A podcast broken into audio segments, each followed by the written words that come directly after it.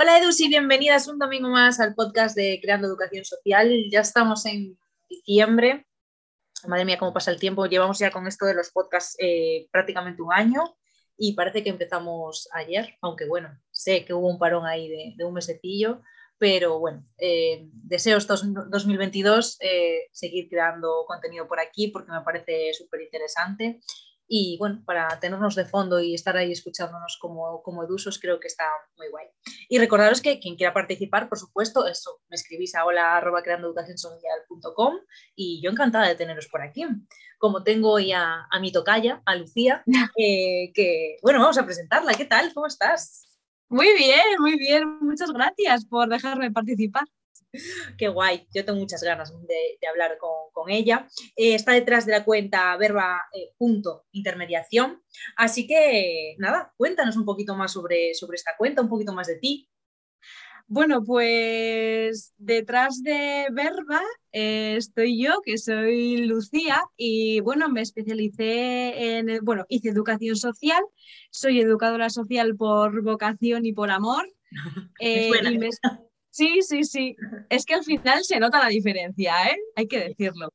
Especializada en violencia de género, eh, también soy técnica en igualdad y soy mediadora de conflictos enfocado al ámbito familiar, al ámbito de la pareja y con, jóvenes. Ostras, pero tenemos, tenemos currículos parecidos. Esto viene, siendo porque somos tocayas o no sé, pero está ahí todo, todo como muy paralelo, qué miedo. Puede ser, puede ser. Pues bueno, esa, ese es el perfil académico que está detrás de, de Verba, pero yo siempre digo que, que Verba y que Lucía es mucho más porque al final, yo soy una persona altamente sensible, eso que se conoce como paz, entonces tengo una capacidad empática y, una comprensión, pues bueno, en un nivel bastante elevado. Y aparte de todo lo que os he contado a nivel eh, académico, pues, pues también soy una persona con muchísima creatividad y me encanta crear material, ejercicios y dinámicas en las que poder trabajar pues, con familias, parejas y jóvenes, que es a lo que me dedico a través de, de, Verba. y bueno, es que, es, que eres mi alma gemela, Lucía. Yo también soy paz, entonces te entiendo perfectamente. También soy paz, sí. Ostras, estoy aquí descubriendo un mundo nuevo a través de, de, este podcast, me parece maravilloso. Pues mira, ya ves, alma gemela en, distintos lugares del mundo. Sí, total, total, qué guay. Ay, qué ilusión me está haciendo este podcast. Sí, sí. Pues, pues eso es un poco quién está detrás de, de Verba Intermediación y un poco conocer a Lucía. Qué guay. Y bueno, y ese, ese, nivel de creatividad, ¿no? Pues te llevó a abrir la cuenta, eh, que también me suena. y, y, pero ¿por qué surgió la idea? O sea, ¿por qué abrir la cuenta? ¿Por qué verba? ¿Por qué intermediación?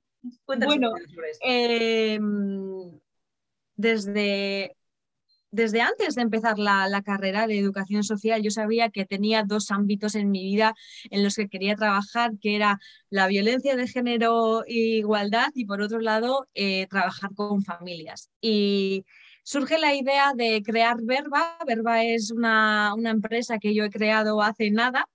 Y claro, es que hoy en día, si no tienes un Instagram o si no tienes redes sociales, es que no eres nadie. ¿no? Nadie te conoce.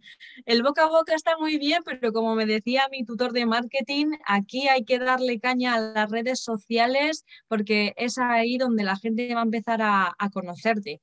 Y fuera parte de eso, las redes sociales te abren eh, un abanico de posibilidades que el boca a boca no te lo da, ¿no? Que es también el poder trabajar con gente de fuera de tu entorno. Sí, tal cual. O sea, yo siempre digo que eh, si no tuviera, eh, pues, creando educación social, primero no, estaría emprendiendo como educadora, eso seguro, y, después, evidentemente, pues no haría talleres en sitios donde los hago, o no haría ponencias en sitios donde los hago, desde luego. O sea, para mí las redes sociales tienen una parte muy positiva y es que es el lugar donde, donde hacernos ver a nosotros mismos, porque la educación social parece que somos los últimos de la cadena, aquellos que hacen cosas que no sabes muy bien dónde meterles, ¿no?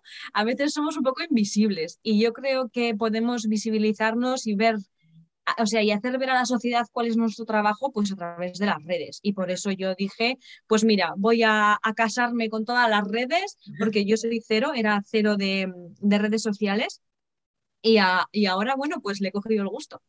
Qué guay, qué guay. Pues nada, eh, vamos a dejar tus redes sociales, eh, evidentemente, puestas en, Instagram y en Facebook, pero también en, el podcast, ¿vale? En, el, Spotify y en iTunes eh, también va a estar enlazado con, tu perfil para que eso, para que te puedan seguir. Así que genial. Y, nada, centrándonos un poco en tu trabajo, ¿qué es lo que haces, ¿no? En tu día a día. O sea, me estás diciendo que tienes tu empresa, eso estás es. emprendiendo. Eso es, estoy emprendiendo, estoy en el camino eh, y tengo gente por detrás que me está ayudando mucho en este camino que es tan, tan complicado. Y bueno, eh, yo actualmente tengo tres áreas de, de, trabajo dentro de mi empresa, que una de ellas es la intervención familiar y con las parejas. Em, y bueno, la intervención familiar no solamente es lo conocido con padres, madres e hijos, sino que también eh, con los hermanos, con la familia extensa, eh, la relación con los padres cuando eh, tienes que cuidarles porque ya son mayores. Entonces es un poco, es un poco ahí. Y son acompañamientos a las familias y también familias con hijos, las parejas sin los hijos, eh, familias donde los progenitores pues bueno, se han divorciado, un poco todo, todo ese perfil, no solamente entendida la familia como padre, madre e hijo.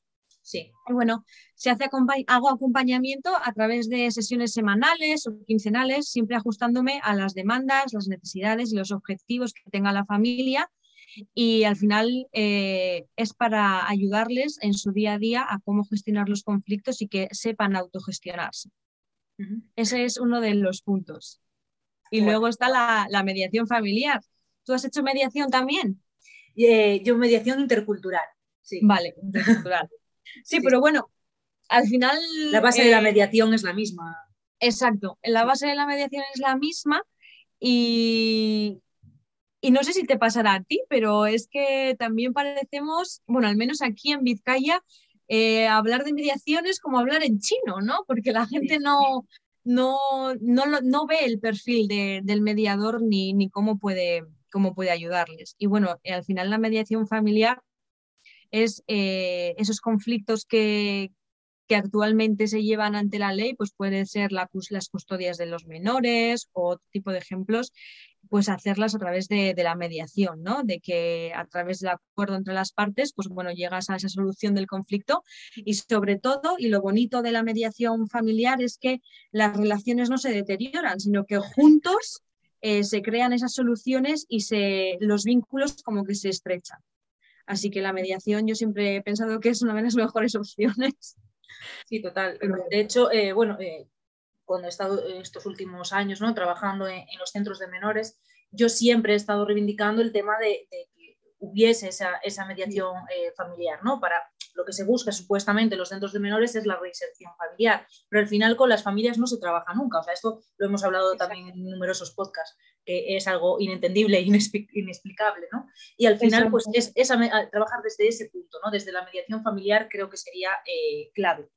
Sí, yo algo por lo que estoy tratando de luchar y que me estoy encontrando con muchas trabas es lo que tú dices, que al final, eh, bueno, tú lo has vivido desde los centros de menores, pero eh, las familias dicen, no, es que tengo un chaval problemático tal cual, le llevas al psicólogo, porque parece que los psicólogos son todo y que los educadores sociales no entramos en estas cosas le llevas al psicólogo, que le atiendan, no sé qué, pero es que si la familia sigue igual, si las relaciones familiares siguen igual, si no sabes cómo comunicarte con, tu hijo o hija, es que tenemos con, seguimos con ese problema, ¿no? Entonces, del entorno. Eso es, eso es, eso es por lo que yo estoy peleando mucho y es que las familias entiendan que no solamente se trabaja con el menor, ¿no? En este caso, sino que se trabaja en conjunto. Totalmente, totalmente. Yo, les digo que son como un equipo de fútbol, que en el fútbol eh, todos tienen el mismo objetivo, que es a través de diferentes estrategias alcanzar la portería. Yo les digo, pues bueno, pues esto es un equipo de fútbol, todos juntos a por lo mismo, a la portería. Y bueno, parece que esas, esas metáforas que les cuento calan un poco más en ellos, pero es complicado que lo entiendan. Sí. Y, y bueno, esta sí una pregunta que se me acaba de, de venir, ¿no? Eh, no sé si tienes como mm, situaciones recurrentes, es decir, o pues eh, en estas eh, dinámicas familiares, pues me encuentro normalmente, o desde la pandemia, por ejemplo, me encuentro más casos sobre este tema, o, No sé si, si hay algo que destaque. Bueno, es que al final em, algo que destaca mucho, sobre todo en casos de familias de parejas con hijos, eh, algo que destaca mucho es que le achacan muchos problemas a la tecnología, al móvil, a mi hijo es que no, no socializa, no habla conmigo porque todo el rato está con el móvil, tal cual, no sé qué. Sí, el móvil puede ser un impedimento si al final tiene una obsesión, ¿no? Pero es que la realidad es que padres, madres e hijos no saben comunicarse y no lo ven y están echando esos balones fuera del móvil, eh, o solamente quiere estar con sus amigos y ya no habla conmigo, ese tipo de cosas. Es bastante, bastante recurrente. Vale, está, bien, está bien saberlo. Y bueno, em, trabajando ¿no? con jóvenes que, que también, eh, eso, bueno, pues estás ahí un poco centrada en ello, ¿qué, ¿qué, es lo más difícil? ¿Qué es con lo que más te encuentras?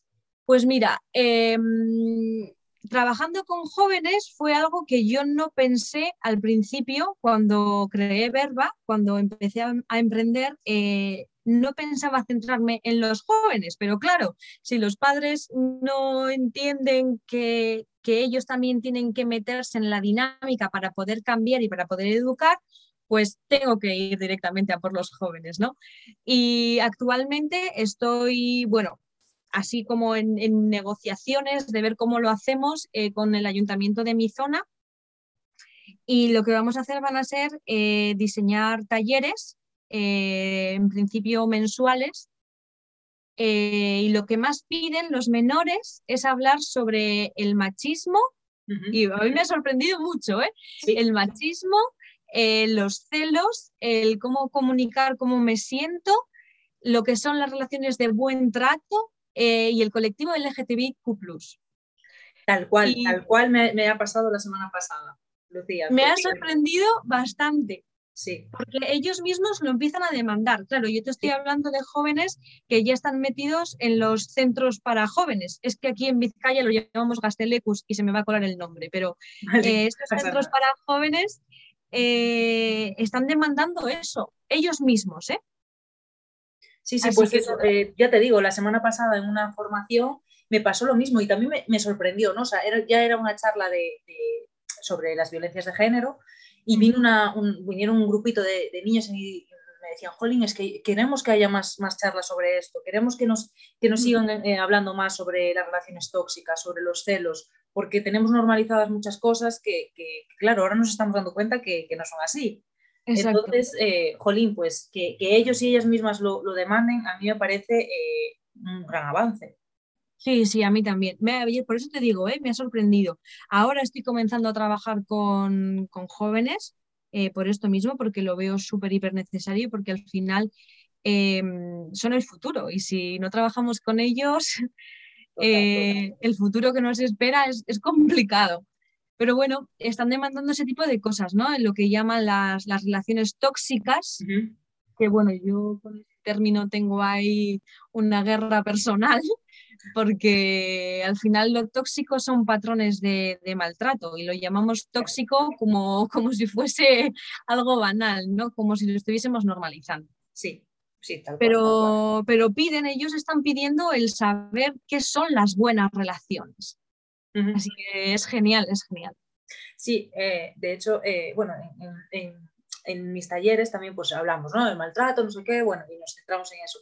Pero eh, termina la, formación, ¿no? Y siempre les pregunto, bueno, entonces ahora, ¿el buen trato qué es?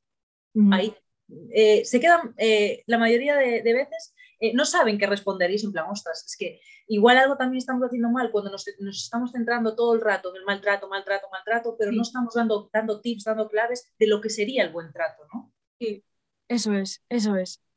Yo voy un poco en la línea de, lo que tú dices, porque es verdad, es que estamos centrando el maltrato, el maltrato, el maltrato, el maltrato, ya, pero es que ¿cómo quiero que me traten? Porque nadie me ha enseñado a cómo, cómo quiero que me traten y qué me hace sentir bien. Es que con los jóvenes yo creo que lo primero que tendríamos que hacer, el trabajo de base, es la gestión emocional y la identificación emocional y la empatía, vamos, eso. Y a partir de ahí ir tirando hacia lo que queremos construir en nuestras relaciones, pero no solamente relaciones de pareja, sino con los amigos, con la familia, etcétera, etcétera. Tal cual, tal cual. Por eso es tan importante eh, nuestra figura ¿no? en los centros educativos y desde aquí volvemos a reclamar una vez más eh, que, que, esa figura de coordinador coordinadora de bienestar pues esté ejercida por educadoras sociales que, que hombre, que para eso eh, estamos centrados ¿no? en, en, en estas materias. Exacto, y, sí. y bueno, hablando de, de, esto que estamos eh, diciendo, de las relaciones tóxicas, que evidentemente es algo mm. que nos estamos encontrando muchísimo a las, las personas que estamos dando talleres, eh, ¿cómo trabajas tú con, con, estos jóvenes y estas jóvenes? Vale, pues lo que me he planteado para, para, los talleres, como ellos hablan mucho del tema celos, el tema control, el tema, ¿puedo controlarle el móvil a mi pareja? Pues no, no puedes, eso está, no está bien, ¿no? Eh, yo lo primero que me planteo es trabajar sobre la empatía, sobre las emociones y a partir de ahí ir enlazando con, con más temas, pero sobre todo con las relaciones eh, que llaman ellos tóxicas. Sí. Eh, lo primero, la primera pregunta que, que yo lanzo es, ¿cómo te gusta que te traten? Y a partir de ahí abro la veda que ellos puedan, puedan expresarse, ¿no? Pero que la primera pregunta sea, ¿cómo me gusta que me traten? Porque a partir de saber lo que me gusta, lo que me hace sentirme bien, puedo identificar lo que no me hace sentir tan bien. Exacto. Y de ahí, en vez de decir, esto es maltrato, esto es tóxico, es que tan siquiera me interesa eso, me interesa que, que ellos sepan identificar lo que está bien, lo que les hace sentirse bien y lo que les hace sentirse mal para que a futuro o en las relaciones actuales que tengan puedan identificarlo, criticarlo y decir, por ahí no puedo pasar. Exacto, es que no, no puedo decir nada más que estoy totalmente de acuerdo contigo.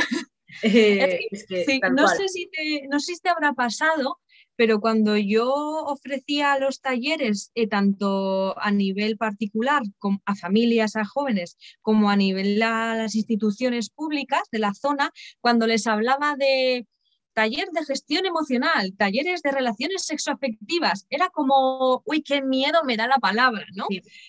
Y he tenido que buscar mi fórmula para que puedan engancharse a los talleres y, y, yo he empezado diciendo, pues en vez de, de vender un taller, vender entre comillas, sí. con la palabra gestión emocional, yo lo que hago es estoy hasta el gorro de no entenderme. Y parece que hay, la gente empieza a entrar un poco sí. más. Sí, sí, la, de... la, importancia de darle, de darle sí. esa sí, sí, sí, tal cual, tal cual me ha pasado. De hecho, hace nada, hace 15 días también pues tenía una situación similar y me decían, ay, claro, es que es que, claro, tal como lo dices, no sé si encajará mucho el, claro. proyecto que estamos buscando. Y plan, eh, sí, sí, eso que me estáis pidiendo, solo que lo estamos eh, diciendo en, en, términos diferentes. Exacto, exacto. Y está generando bastante rechazo eh, la palabra autoestima o talleres de autoestima. Es como si se sintiesen juzgados por qué me estás diciendo, que no tengo ningún tipo de autoestima, que estoy viviendo mal conmigo mismo. Entonces hay que tener un poco de cuidado con estas cosas. Sí, al final yo creo que si, si no sé, la gente, ¿eh? en general, si tú piensas un taller de autoestima, piensa que vas a sacar el libro de Mr. Wonderful, ¿sabes? y vas a, vas a decir allí cuatro frases chupi guays y va a ser sí. eso. Entonces, sí, efectivamente tenemos que darle esa vuelta para, para sí. encajar con lo que eh, se espera, ¿no? Que al final es, es, lo que queremos hacer realmente, no, no vamos a ir pues de eso, de Mr. Wonderful por ahí. Exacto. Y bueno, nada, ya para terminar, Lucía, que me encanta y me gustaría, eh, ya desde aquí te lo digo ahora, eh, volver a tener otro podcast contigo porque sí. me parece que, que, que, puedes aportar un montón aquí a... Cuando tú quieras. A Creando Educación Social. Y, y, nada, quiero, quiero que nos recomiendes por alguna peli, algún libro, alguna serie que creas imprescindible para, dentro de tu ámbito de actuación. Vale, pues mira, dentro de mi ámbito de actuación, enfocándome un poco también en los jóvenes, te voy a recomendar un libro que es Vivir con un adolescente de Sonia Cervantes, sí, que Sonia. Cervantes fue la mayor, ¿no? de hermana mayor. Es un libro que los padres pueden leer y es súper fácil y súper directo. Y otro libro es Cómo trabajar en sexología con jóvenes y adolescentes de Ana García Mañas, uh -huh. que también es muy directo. Y una serie que yo vi hace mucho tiempo es The Foster o Los Fosters, que es una familia LGTBIQ con hijos adoptivos y hijos eh, eh, también de una de la de parte de la pareja y ahí se ven mucho los conflictos que van saliendo, cómo lo van resolviendo. Es una serie increíble. ¿Que, está en Netflix o en alguna plataforma o YouTube? O... Pues la verdad es que eh, creo que no está en Netflix. Yo la vi hace mucho tiempo. Eh, yo creo que en alguna de estas plataformas online estará, pero Netflix seguro que no. Vale, pues nada, investigamos, investigamos. No pasa nada. Qué guay. Pues nos quedamos con esas recomendaciones. Quédate también, Tocaya, con que esperamos volver, a escucharte por aquí. Hombre, estoy encantada. y nada, para mí es un verdadero placer escucharte y, pues aprender, eh, seguir aprendiendo siempre. Eh, desde Muchas gracias a ti por esta oportunidad. Qué guay, qué guay. Pues nada, eh, nos seguimos escuchando, Edu, así que muchísimas gracias por estar otro domingo más aquí y nos vemos el próximo domingo. Chao, chao. Chao.